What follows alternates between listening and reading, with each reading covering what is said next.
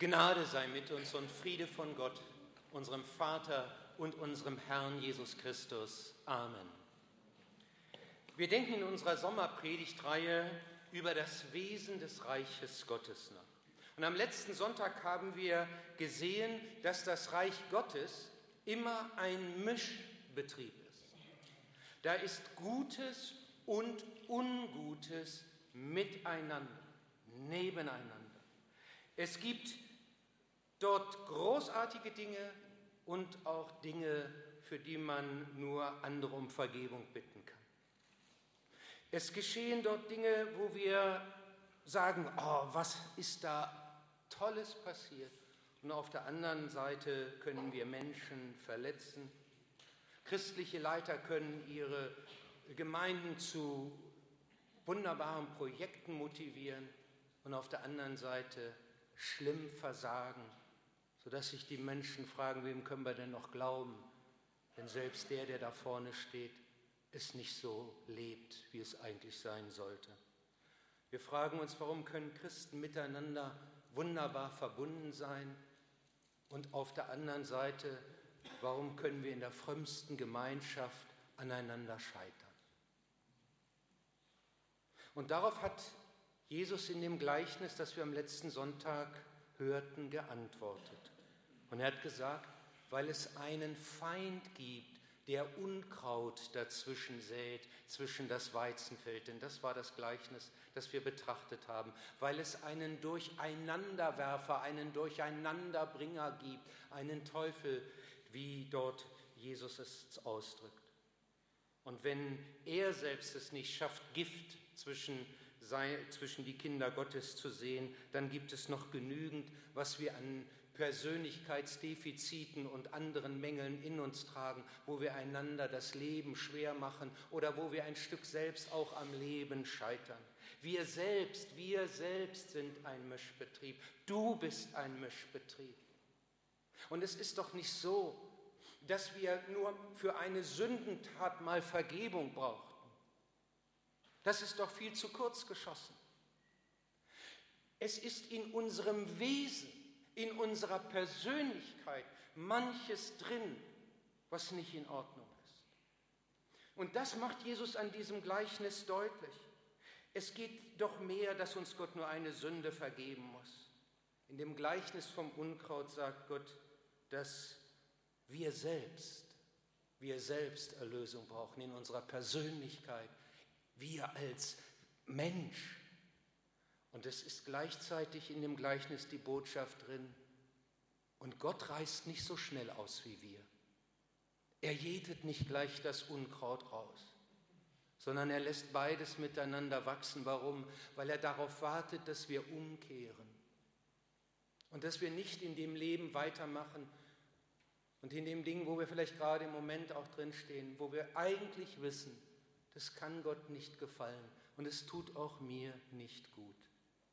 Das Gleichnis vom Unkraut ist ein Ruf der Gnade und der Barmherzigkeit Gottes, weil er es nicht gleich ausreißt. Es ist aber auch gleich ein ernster Weckruf weil es von dem Letzten spricht, wo wir uns vor Gott verantworten müssen und wo wir auf seine Gnade angewiesen sind. Das ist, das gehört zum Wesen des Reiches Gottes, dieses Ineinander, das Martin Luther äh, der, auf Lateinisch eben nannte, simul justus et peccator. Wir sind auf der einen Seite gerecht, gerecht gemacht durch Gottes Gnade, aber auf der anderen Seite Sünder, weil wir immer wieder auch versagen.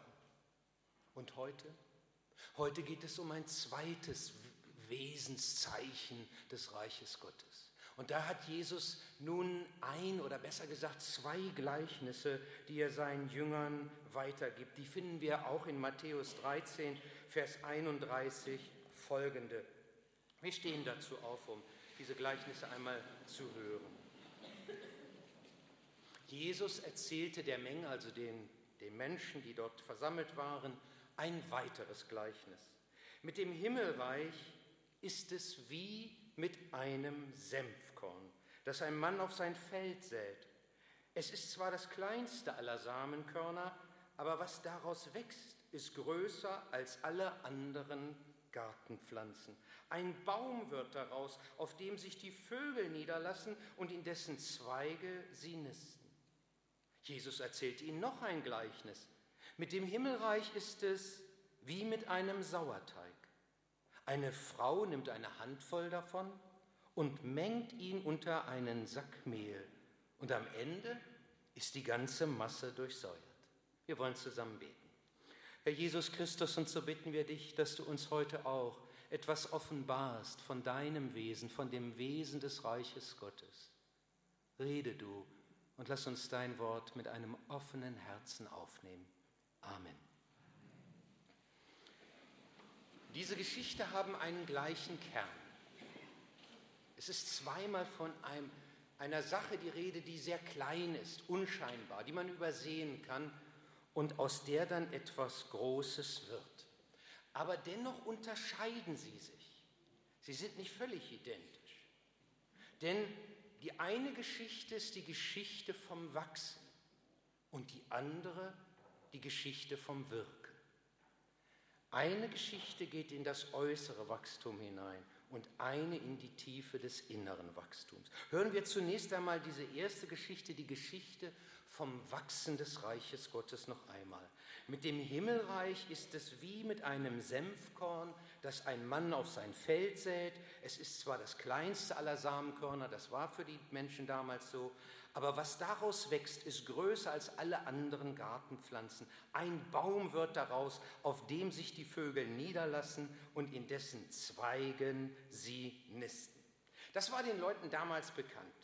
Er sagt, das wisst ihr doch, dieses Senfkorn ist sehr, sehr klein und nachher wird daraus eine große Staude, so groß, dass sogar oben in den Zweigen Vögel sitzen und nisten können und sich auch sogar die Körner rauspicken.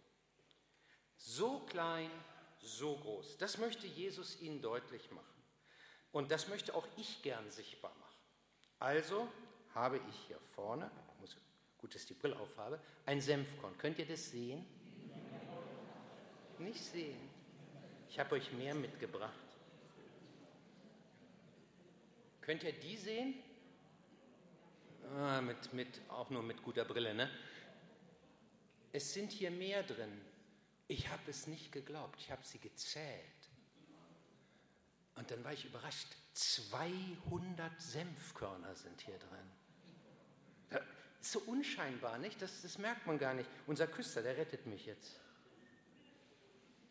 Der hat hier mehr mitgebracht. Ich schätze, da sind weit über 1000 drin.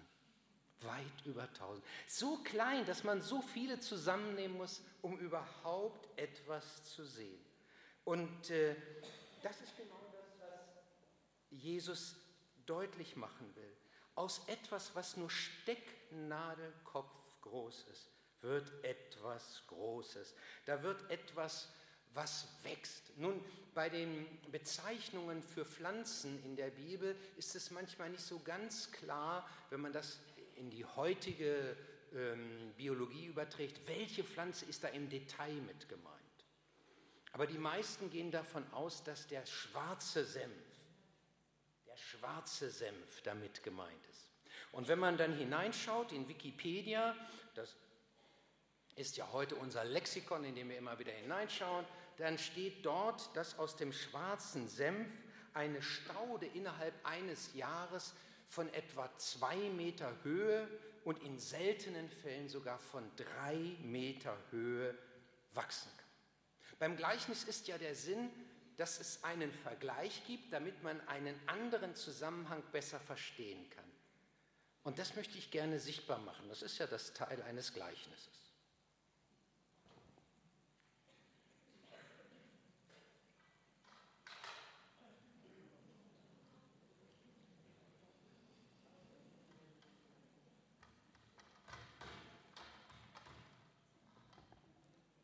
Drei Meter.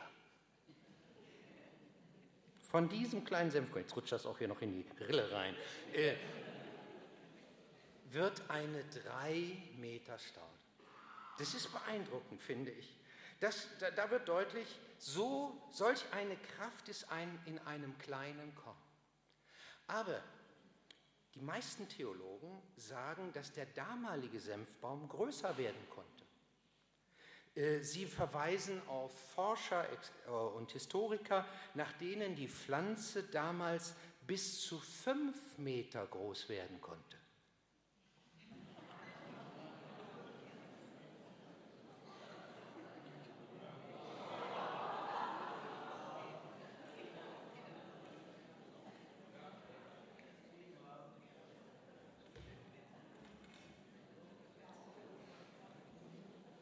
Ihr sagt Bescheid, wenn die Dinger sich verabschieden.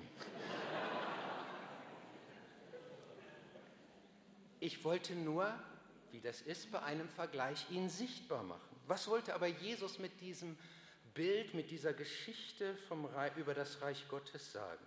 Meinte er damit, dass seine Jünger, die da nur zu elf zunächst oder zu zwölf standen, einmal die ganze Erde mit Bevölkern auf dem ganzen Globus verteilt sein werden? Dass das Reich Gottes sich ausbreitet von Jerusalem, Israel bis hinein in den letzten Winkel mit dieser Erde? Oder meinte er vielleicht etwas anderes? Meinte er, dass ganz am Ende dieser Zeit, dieser Welt, das Reich Gottes alles andere überragen wird, das ewige Reich Gottes sichtbar werden wird, so dass man dann sieht, jawohl, jetzt hat sich alles erfüllt. Je mehr ich über dieses Gleichnis nachdachte, desto mehr schien es mir, nein, das steckt da zwar auch drin, aber der eigentliche Kern, die eigentliche Aussage ist etwas anderes. Nach meinem Empfinden, nach meinem Dafürhalten geht es nicht um die Größe, die aus dem Senfkorn entsprießt, sondern um die Winzigkeit dieses Korns, aus dem natürlich dann etwas Großes entsteht. Aber er will sagen, wir sollen uns nicht von Größe, zu, nicht auf Größe zunächst ausrichten. Ich nehme an, weil uns zunächst Größe immer stärker beeindruckt, von diesem Gottesdienst wird man nicht das kleine Senfkorn behalten, das ich hier vorne versuchte zu zeigen, sondern eher diese Gebilde hinter mir. Da standen so große Stangen. Das Große, das beeindruckt uns einfach mehr. Wenn wir auf irgendwelchen landesweiten christlichen äh, Treffen waren, Konferenzen, dann kommen wir zurück und erzählen, wir waren mit Tausenden dort zusammen und das war gewaltig, der Gesang und eine große Halle, Riesenbühne, große Leinwände, großer Beamer. Wow! Oder wir sind in irgend, auf irgendwelchen anderen Kontinenten, besuchen vielleicht so Mega-Churches, Mega-Gemeinden und wir kommen zurück und beschreiben, die haben einen Parkplatz, das, der ist größer als unser gesamtes Grundstück. Größe beeindruckt uns. Größe beeindruckt uns. Aber das Reich Gottes, darauf will Jesus seine Jünger hinweisen, ist zunächst einmal unscheinbar. Und er möchte unseren Blick weg äh, von diesem Beeindruckenden, von dieser Größe hin äh, zu dem anderen, wichtigeren richten. Als der Prophet Samuel einen großen König Israels salben sollte, da wird er zu einer Familie geschickt. Isai hieß der Vater. Und er sagte ihm, ich möchte ein deiner Söhne zum König sein. Und der ließ dann nun die ganze Garde, der hatte eine echte Garde da, äh, aufmarschieren. Und schon beim ersten Eliab sagte Samuel, das muss er sein. Eine beeindruckende Gestalt. Und Gott sagt zu ihm, nein, der ist es nicht. Und dann sagt er einen wesentlichen Satz zu ihm, der jetzt die Marschroute für all das andere bewerten wurde. Der Mensch sieht, was vor Augen ist. Gott aber sieht das Herz an. Du siehst auf das, was vor Augen ist, Samuel. Aber für mich ist etwas anderes entscheidend. Das, was da innen drin, vielleicht ganz verborgen, klein ist. Und dann kommt der junge kleine David und wird zum König gesalbt. Das Reich Gottes auf dieser Erde besteht nicht zunächst in seiner äußeren Größe, sondern in der Kraft, die in ihm steckt, die im Verborgenen, Unscheinbaren ist. Das ist das Wesen Gottes. Und wenn am Ende äh, dieser Weltzeit das Reich Gottes für alle sichtbar wird, auch in seiner Größe, bis dahin gilt, nicht die äußere Erscheinung ist es, sondern die Kraft, die in seinem Wort ist, die Kraft, die in seinem Geist ist, die Kraft, die in einem Unscheinbaren wohnen kann. Paulus sagt, es ist im Grunde Christus, den man ja nach außen nicht sichtbar machen kann, in mir, der mir hilft, der mich mächtig macht, Überfluss zu haben, aber auch im Mangel zu leben. Und als doch Paulus einmal sagt, ich würde gerne Schwachheiten loswerden, damit ich beeindruckender handeln kann, leichter handeln kann, da sagt Gott zu ihm, nein, meine Kraft ist in den Schwachen mächtig.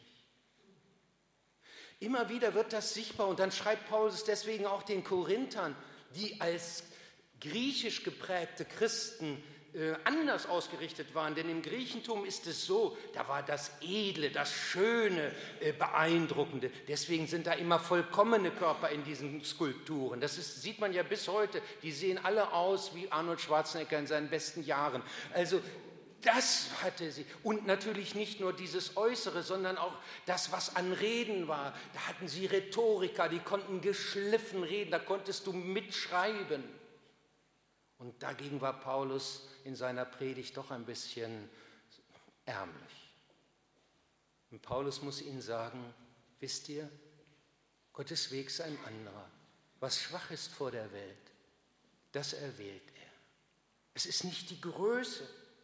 Und deswegen sagt auch der Prophet, es wird nicht, Prophet Zachariah, es wird nicht durch Heer oder Kraft geschehen, sondern durch meinen Geist. Man will natürlich immer das Äußere haben, weil das irgendwie mehr Sicherheit zu vermitteln scheint. Aber er sagt nein.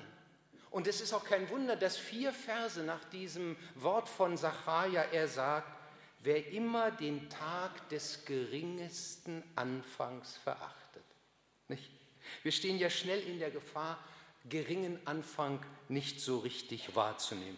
Ist ja noch ein kleines Kind. Haben die Jünger auch gesagt, als die Mütter zu Jesus wollten und sie sagten, nee, der Mann hat jetzt im Moment keine Zeit für diese Kleinen hier. Ist ja nur ein armseliger Mensch. Ist ja nur. Wir lassen uns auch entmutigen, wenn bei uns die Dinge nicht schnell groß werden. Ach, es hat leider nicht geklappt. Leider ist uns das nicht gelungen. Aber ihr Lieben, dieses Gleichnis stellt uns eine Frage. Worauf schauen wir? Auf das Senfkorn oder auf die Staude. Jesus sagt, richte deinen Blick nicht auf die Staude, richte deinen Blick auf das Senfkorn und die Kraft, die in ihm ist. Und das bedeutet, sei nicht enttäuscht, wenn zunächst einmal etwas unbeachtet bleibt und klein.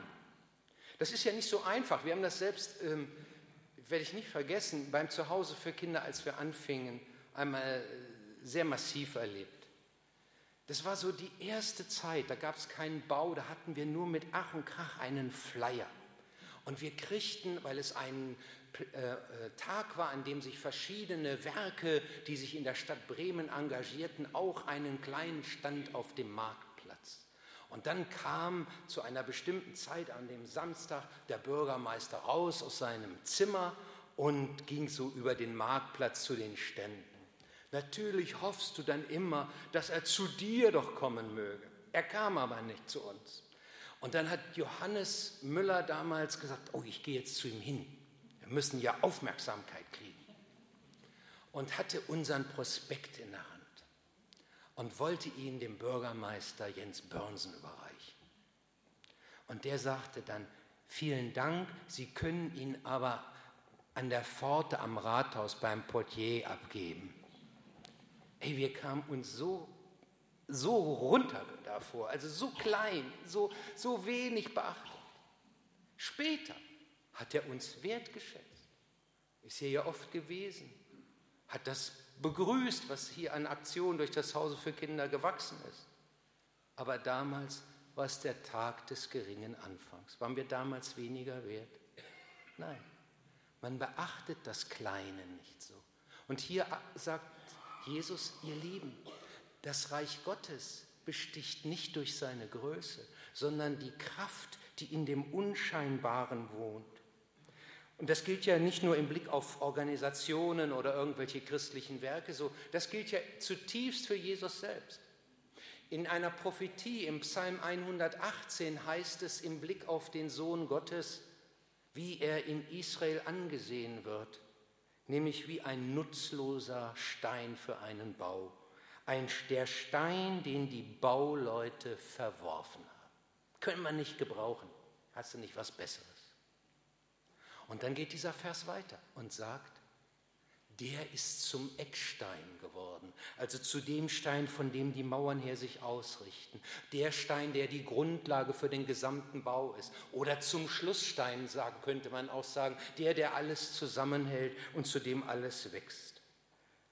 Unscheinbares ist immer auch Teil der Gemeinde Gottes. Und wahrscheinlich ist es doch bei den meisten so, wie sind wir denn zum Glauben gekommen? Meistens nicht so in großen, beeindruckenden Zusammenhängen sondern eher klein. Da hat uns jemand eingeladen und wir sind hingegangen.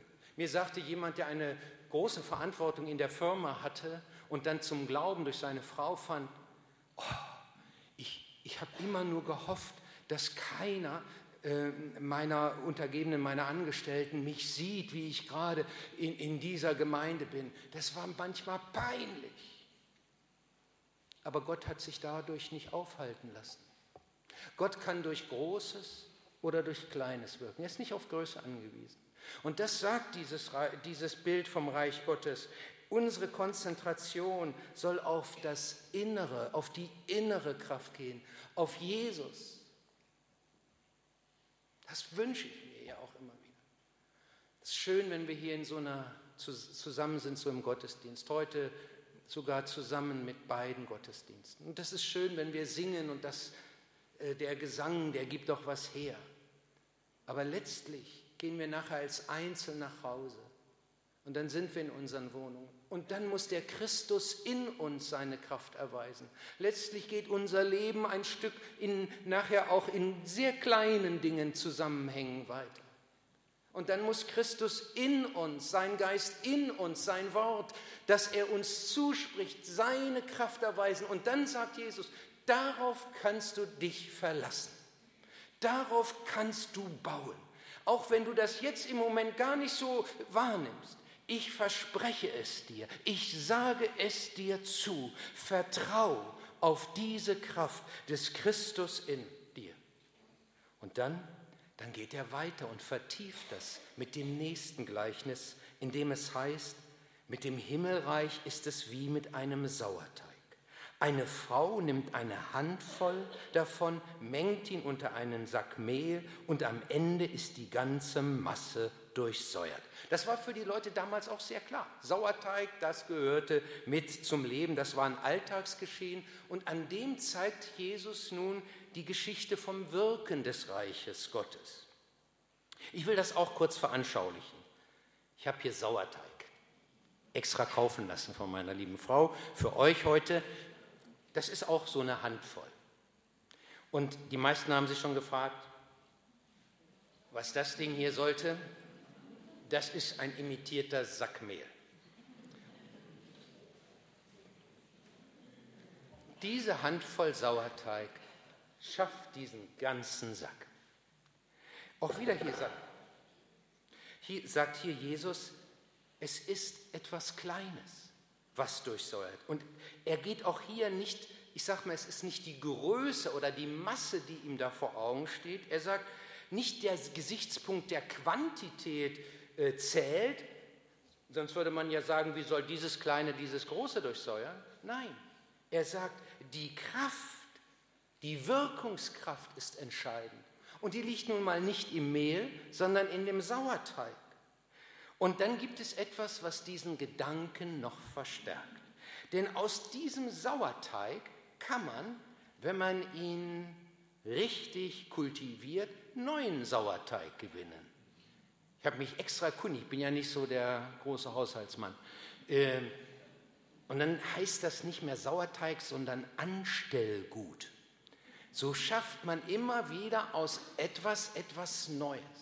Und das geht dann immer so weiter. Man kann backen wieder und dann man, nimmt man wieder einen Teil davon ab und dann, äh, das geht, da könnte man die ganze Kirche hiervon mit durchsäuern. Also ein, ein Riesenprozess. Als, als ich Student war in den 70er Jahren, ähm, gab es auch so einen Sauerteig. Der hatte sogar einen Namen. Der hieß Hermann. Hermann. Jetzt ich merke, alle, die damals so in meinem Alter waren oder älter, die, die kennen noch Hermann. Hermann. Hermann war ein Sauerteig, den man mit einem Brief geschenkt bekam. Und der war so richtig persönlich. Für diejenigen, die das nicht mehr kennen, da stand bei, ich bin Hermann, dein neues Familienmitglied. Wenn du mich pfleglich behandelst und regelmäßig fütterst, schenke ich dir zwei Hermann-Kinder. Und dann wird das, geht das so durch. Erster Tag, heute brauchst du dich nicht um mich zu kümmern. Wir müssen uns erstmal aneinander gewöhnen. Zweiter bis vierter Tag. An diesen Tagen hätte ich gerne etwas Bewegung. Bitte rühre mich einmal am Tag mit einem Holz- oder Plastiklöffel um. Und dann geht es wieder weiter. Fünfter Tag. Der Hunger zwickt mich. Füttere mich. 100 Gramm Weizenmehltype sowieso. Und dann geht das so weiter. Bis zum zehnten Tag, da heißt es, nun nun hast du zwei Hermann-Kinder. Du kannst eins weggeben und das andere weiterfliegen, um wieder einen Kuchen zu backen. Ihr Lieben, Hermann wurde zur Lawine. Es gab kaum einen Haushalt in den 70er Jahren, in dem nicht Hermann gewesen war. Das ist die Kraft der Durchsäuerung. Das meint Jesus hier. Das Ding, das wirkt immer wieder weiter. Manchmal ist es so, ich kann mich vor Hermann gar nicht mehr retten. Ne? Das, das, und Jesus nimmt dieses Beispiel und sagt, ihr Lieben, in dem Reich Gottes, in meinem Wort, in meinem Geist liegt eine Kraft, die in die Tiefe geht, die alles durchdringen kann und durchdringen will. Und das möchte ich jetzt einmal an einem Beispiel zeigen, was Ende des Zweiten Weltkrieges geschah. Und das, was da passierte, das hat unter anderem dieser Predigtreihe auch ihren Namen gegeben. Das war 1942 bis 1944 in, in der Stuttgarter Markuskirche passiert. Dort sammelten sich Leute am Sonntag und auch am Donnerstag zu Bibelabenden und es war so eine Art Predigtreihe, aber auch gleichzeitig auch so eine Art Erwachsenenunterricht und hörten einen Theologen, der unter anderem darüber sprach, das Bilderbuch Gottes. Und er legte da ganz viele Gleichnisse aus. Helmut Thielicke hieß dieser Theologe. Und dann fing er an in der Markuskirche. Die Markuskirche gehört nicht zu den kleinen Kirchen Stuttgarts. Das ist schon eine große Kirche. Aber relativ schnell sammelten sich so viele Leute, dass nicht einmal Stehplätze mehr zur Verfügung standen.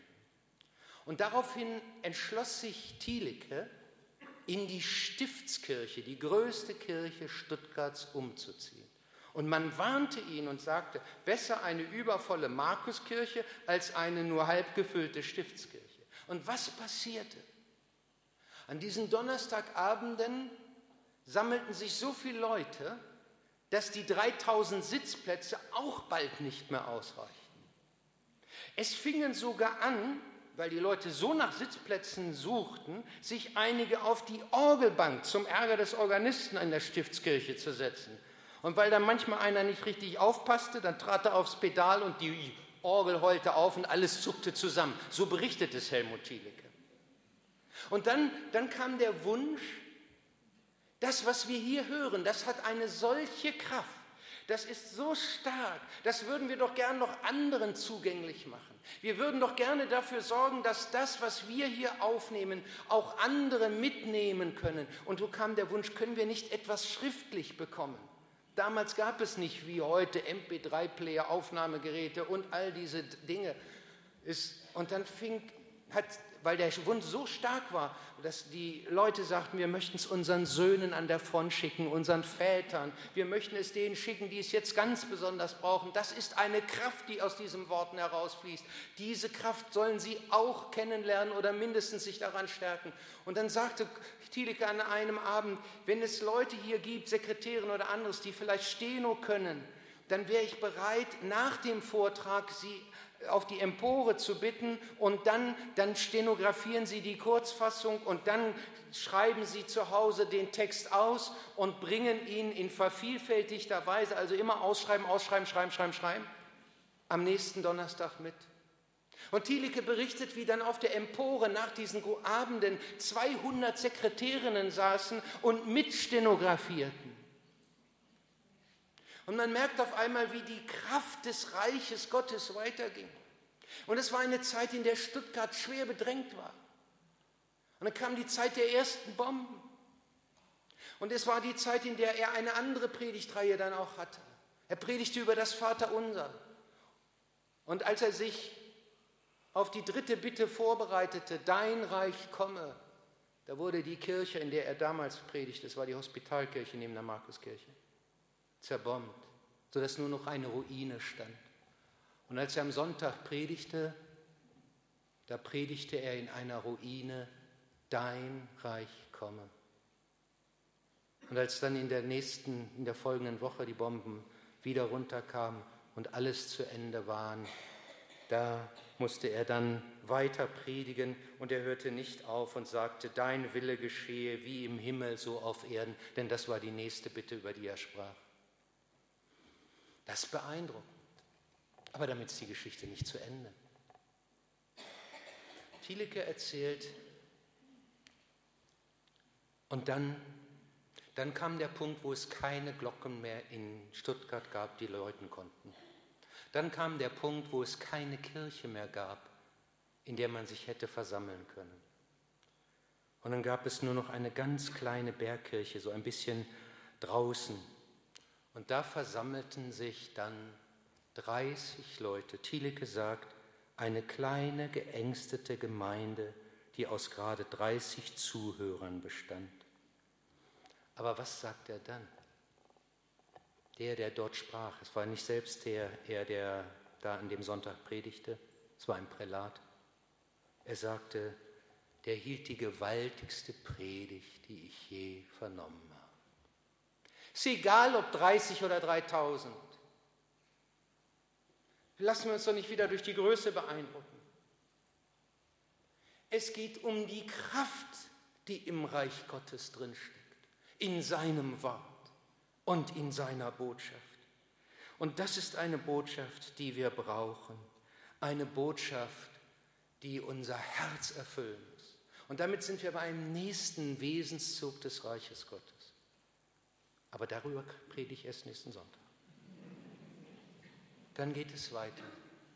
Und aus dem Bilderbuch Gottes wollen wir dann hören die Geschichte vom Loslassen. Jetzt wollen wir zusammen beten. Herr Jesus Christus, wir danken dir, dass du uns in diesen Gleichnissen zeigst, wer du bist und wie dein Wirken ist, wie das Reich ist, das du mit uns bauen willst. Wir danken dir, dass wir bei dir auch selbst nicht Größe, Beeindruckendes vorweisen müssen, was wir auch gar nicht können, sondern dass es du selbst bist, von dessen Größe wir leben, dass du es selbst bist, der in uns wirken will.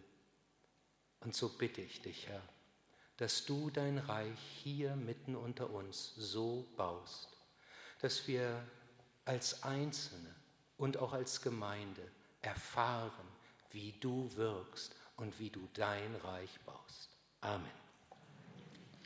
Ihr Lieben, nun lasst uns wieder miteinander singen.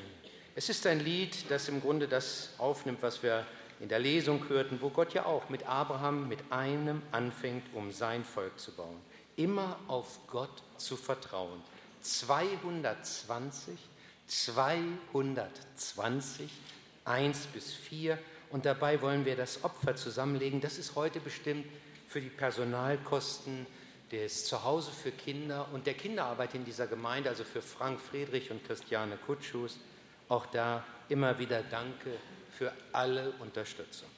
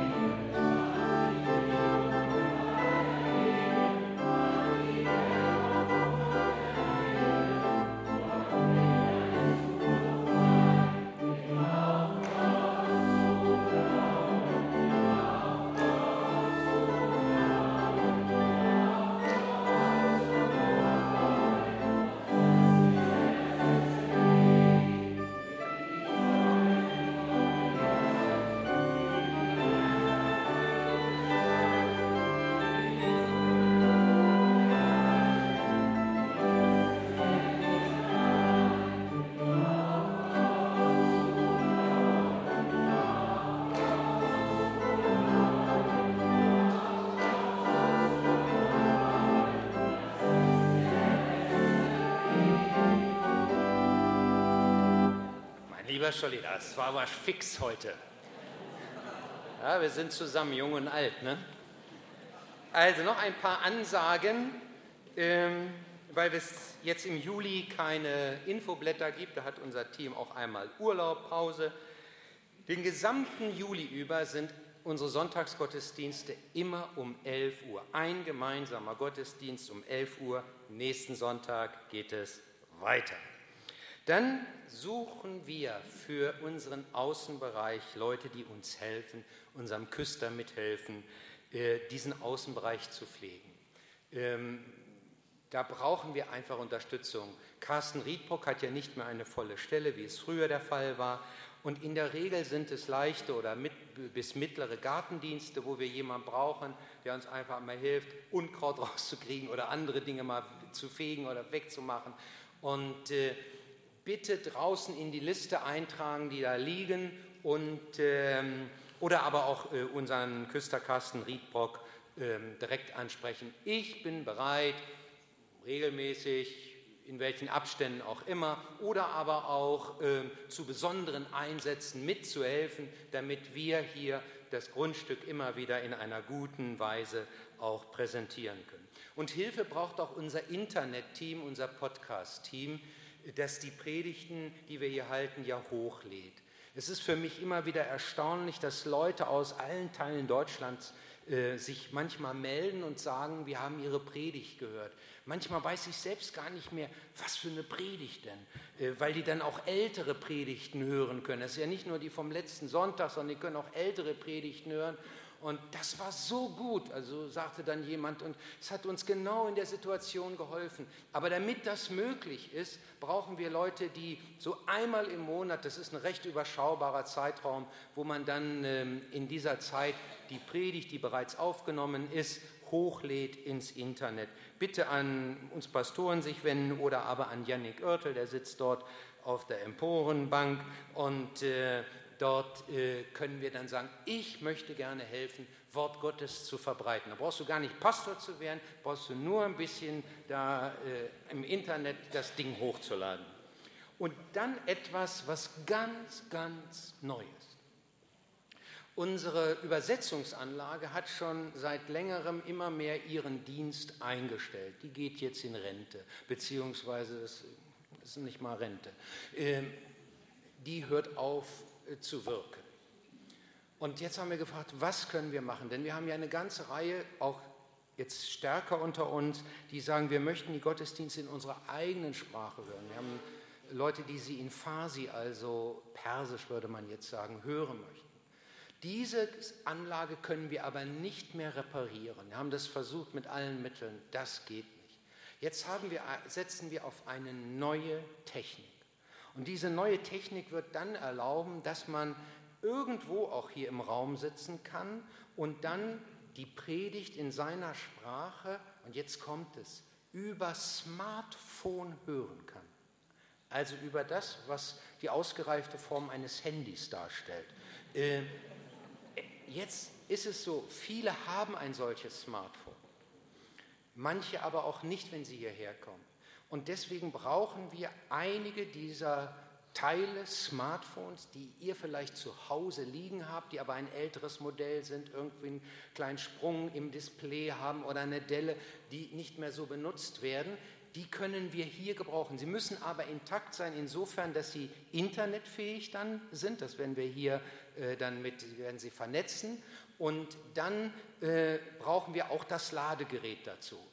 Und dann ist es möglich, dass wir die Predigten so dann aus unserem Übersetzungsplatz hier im Raum in den verschiedenen Sprachen anbieten können, wie die Übersetzungsplätze ähm, dann eben zur Verfügung stehen. Vielleicht hat auch jemand in der Verwandtschaft so ein Smartphone, wo man auch sagt, das braucht er nicht mehr. Oder vielleicht sogar Firmen, die sagen, wir setzen jetzt auf das neueste Modell, wie auch immer. Ähm, bitte bringt sie zu unserem Küster, damit wir dann das entsprechend umsetzen können. Wir möchten im August gern dann Mitte, Ende August mit diesem neuen Programm starten und wir haben ein Team, das da sich jetzt weitere Gedanken macht. Da muss auch noch weiteres eingerichtet werden. Das machen sie alles. Dann ganz anders jetzt. Wir haben diese Woche zwei Bestattungen gehabt. Am Donnerstag haben wir Waltraud Reuße im Alter von 95 Jahren und dann vorgestern hier Gerd Ziese im Alter von 74 Jahren bestattet bzw. hier Abschied genommen. Und Gerd und Silvia gehörten ja so lange Du bist natürlich jetzt da, Silvia, aber ihr beide seid so wie ein Team hier viele, viele Jahre gewesen. Und äh, wir wünschen euch und euren Kindern viel Kraft auch jetzt für das, was nun als nächste Etappe vor euch liegt. Dann haben wir auch eine äh, sehr schöne Nachricht noch. Annika Katja Schneider ist geboren, von Steffi Schneider und ihrem Mann Michael. Und sie wollte uns eigentlich ein Bild zeigen. Ich sage, geht nicht, haben keine Präsentation, es ist Urlaub überall. Also, äh, aber sie, allen es gut und sie sind glücklich. Und als letztes den Hinweis, heute wollen wir auch das Abendmahl feiern. Anders als es in dem Matthäus aktuell stand, ist es heute. Und Diejenigen, die sagen, ja, ich möchte gern dabei sein, das möchte ich nochmal im Abendmahl einfach vertiefen, für mich selbst noch fester machen, was ich gehört habe oder was mich gerade bewegt. Kommt bitte hier nach vorne in die ersten Bänke mit und all die anderen, die sagen, nein, ich muss jetzt nach Hause, die bitte ich, dass sie die Kirche relativ zügig während des Orgelnachspiels verlassen, sodass wir weiter hier dann den, das Abendmahl feiern können. Und jetzt wollen wir aufstehen und zusammen beten.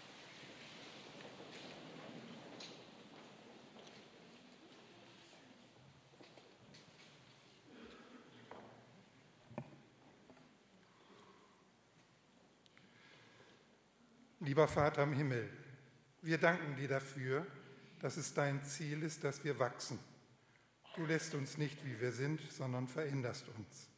Hab Dank, dass du im Verborgenen beginnst und aus kleinen Anfängen etwas Großes schaffst, zu deiner Ehre. Hab Dank für unsere Gemeinde, die treuen Beter am Anfang und für die Entwicklung, die du unserer Gemeinde geschenkt hast. Wir befehlen dir unsere Mitarbeiter und die vielen Ehrenamtlichen in den verschiedenen Zweigen unserer Gemeinde an und denken heute besonders an das Ein Zuhause für Kinder. Schenke in den verschiedenen Bereichen geistliches Wachstum und auch die nötigen finanziellen Mittel. Wir danken dir, lieber Herr, für die ersten kleinen Schritte, die du uns persönlich im Glauben geführt hast. Du bist treu und lässt uns nicht im Stich. Es sind deine Spuren, die unser Leben hinterlässt. Es ist deine Gnade, die uns hält und fördert. Wir bitten dich für die Familien, die einen lieben Menschen verloren haben, Familie Reusse und Familie Ziese. Tröste sie und halte du sie durch dein lebendiges Wort fest. Wir danken dir für Annika Katja Schneider, dass sie gesund geboren wurde und befehlen dir ihren Lebensweg an, auch ihre Eltern, dass sie mit Weisheit ihre Tochter begleiten können und zu dir führen. Lieber Jesus, in deinem Auftrag sind Menschen hinausgegangen, um dein Wort weiterzugeben. Bewahre sie und stärke ihre Hoffnung, dass du aus kleinen Anfängen Großes schaffst. Du veränderst einzelne Leben und ganze Gesellschaften zum Guten. Lass deine Gemeinde in aller Welt wie ein großer Senfbaum sein, der vielen eine Zuflucht bietet. Amen. Und gemeinsam beten wir Vater unser im Himmel, geheiligt werde dein Name, dein Reich komme, dein Wille geschehe, wie im Himmel so auf Erden.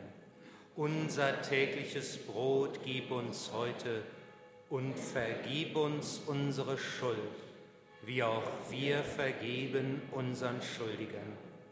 Und führe uns nicht in Versuchung, sondern erlöse uns von dem Bösen, denn dein ist das Reich und die Kraft und die Herrlichkeit in Ewigkeit. Amen. Und es behüte uns der allmächtige und der barmherzige Gott, der Vater, der Sohn und der Heilige Geist. Amen.